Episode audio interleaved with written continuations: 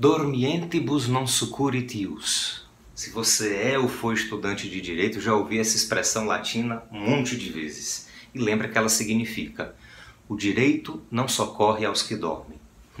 Pois o tema de hoje tem tudo a ver com esse brocado. Hoje a gente vai falar de direito das coisas, mais especificamente da classificação da posse em posse nova e posse velha. Já pegou papel e caneta? Pegue também sua xícara de café. Se você não gosta de café, pegue um chá, pegue um suco. Só não pegue refrigerante, que ele vai deixar você com a glicemia lá em cima, cheio de celulite, todo barreado.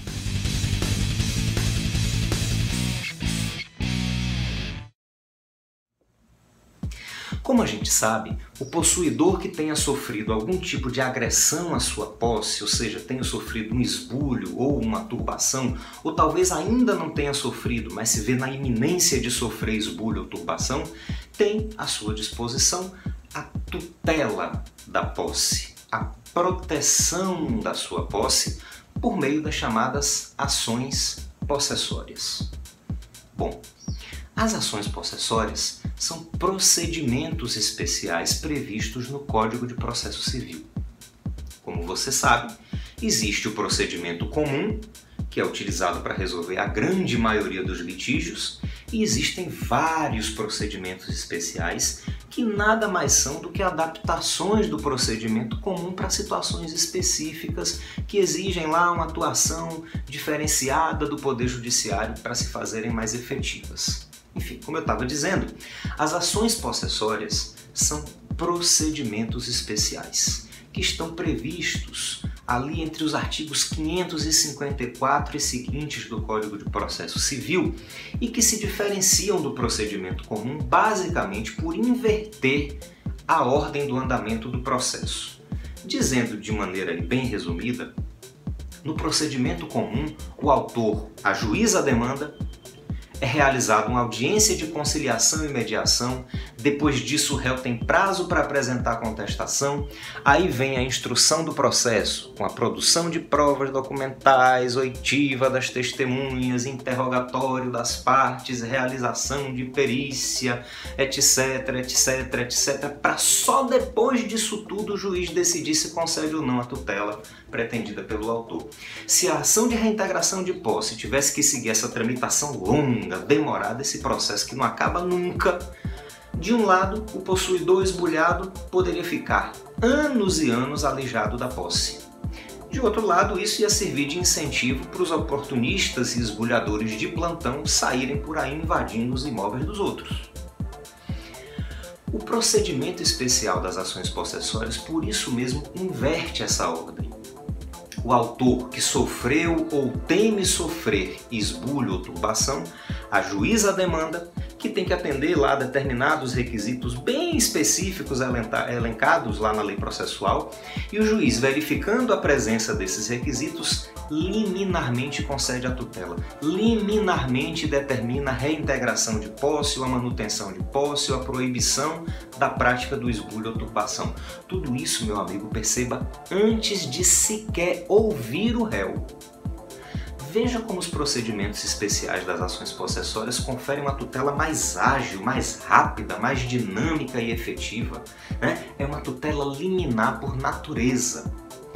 Meu amigo, minha amiga, se você precisasse ajuizar uma ação possessória, você preferiria que ela seguisse o procedimento comum, que ia levar anos e anos, ou o procedimento especial? É óbvio que o procedimento especial é mais vantajoso, concorda? Claro. Mas aí é que está o problema. O artigo 558 do Código de Processo Civil estabelece o seguinte: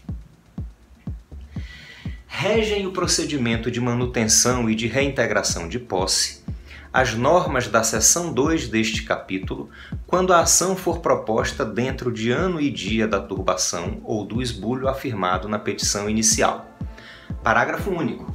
Passado o referido prazo, será comum o procedimento, não perdendo, contudo, o caráter possessório.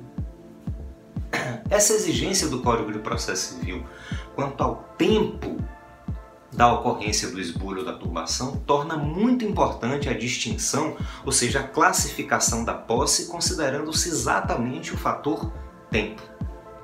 E aí, em razão disso, a doutrina e, obviamente, a jurisprudência fazem a distinção entre posse nova e posse velha. Então, a gente pode classificar a posse como posse nova ou como posse velha. O que é posse nova? Posse nova é aquela obtida no máximo ano e dia, ou seja, desde o dia em que ocorreu o esbulho até que ele complete um ano e um dia, aquele que praticou o esbulho vai ter posse nova. Passado esse prazo de um ano e um dia, essa posse se torna posse velha. E qual é a importância disso? Bom, em primeiro lugar, nós já vimos que o artigo 558 do Código de Processo Civil determina que, em caso de posse nova, a ação de reintegração de posse vai seguir o procedimento especial, é aquele mais rápido, aquele mais ágil. No caso de posse velha, a ação de reintegração de posse vai seguir o procedimento comum, mais lento e demorado. Em outras palavras, meu amigo, se você sofreu esbulho, corra logo para ajuizar sua ação de reintegração de posse antes de ano e dia, porque aí o processo vai seguir o procedimento especial, a chamada ação de força nova. Se você vacilar, ficar deixando para depois e o esbulhador acabar adquirindo posse velha, ou seja, se ele tiver mantido a posse por mais de ano e dia, você se ferrou, parceiro. Seu processo vai levar uma vida no procedimento comum. Mas conversão da posse nova em posse velha traz outro efeito importantíssimo. Transforma a posse injusta em posse justa. Calma, eu vou explicar. Uma outra classificação de posse, né, que a gente falou em outro vídeo, é a que distingue a posse justa da posse injusta. A posse injusta é aquela obtida por meio de violência, clandestinidade ou precariedade. Então, a posse violenta, a posse clandestina e a posse precária são modalidades de posse injusta.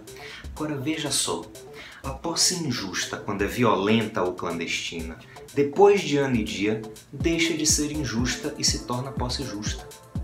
Não, você não está maluco não, é isso mesmo que você ouviu. A posse injusta vai ser injusta enquanto for nova. Quando a posse se torna posse velha, depois de decorrido esse prazo de ano e dia da aquisição, a posse injusta se transforma em posse justa. Mas atenção, isso só acontece para posse injusta por violência ou clandestinidade, tá? Depois de ano e dia, convertendo-se a posse nova em posse velha, a violência ou a clandestinidade convalescem e a posse se torna justa. A única modalidade de posse injusta que não convalesce depois de ano e dia é a posse precária. A gente tem um vídeo falando especificamente sobre a posse precária. Se você ficou confuso, eu sugiro que você procure esse vídeo para dar uma revisada. Veja então, meus amigos e amigas, a importância da gente classificar corretamente a posse como nova ou velha. Isso vai determinar o procedimento a ser seguido na ação possessória e vai marcar o convalescimento da posse violenta ou clandestina em posse justa. Não tem dificuldade nenhuma, eu só vou verificar a data em que ocorreu o esbulho. Daí até que se complete um ano e um dia, a gente vai ter posse nova. Depois de um ano e dia, a gente tem posse velha. Agora que você já sabe a diferença entre posse nova e posse velha, que tal se inscrever no nosso canal e ativar aí esse sininho para receber uma notificação sempre que um vídeo novo for publicado?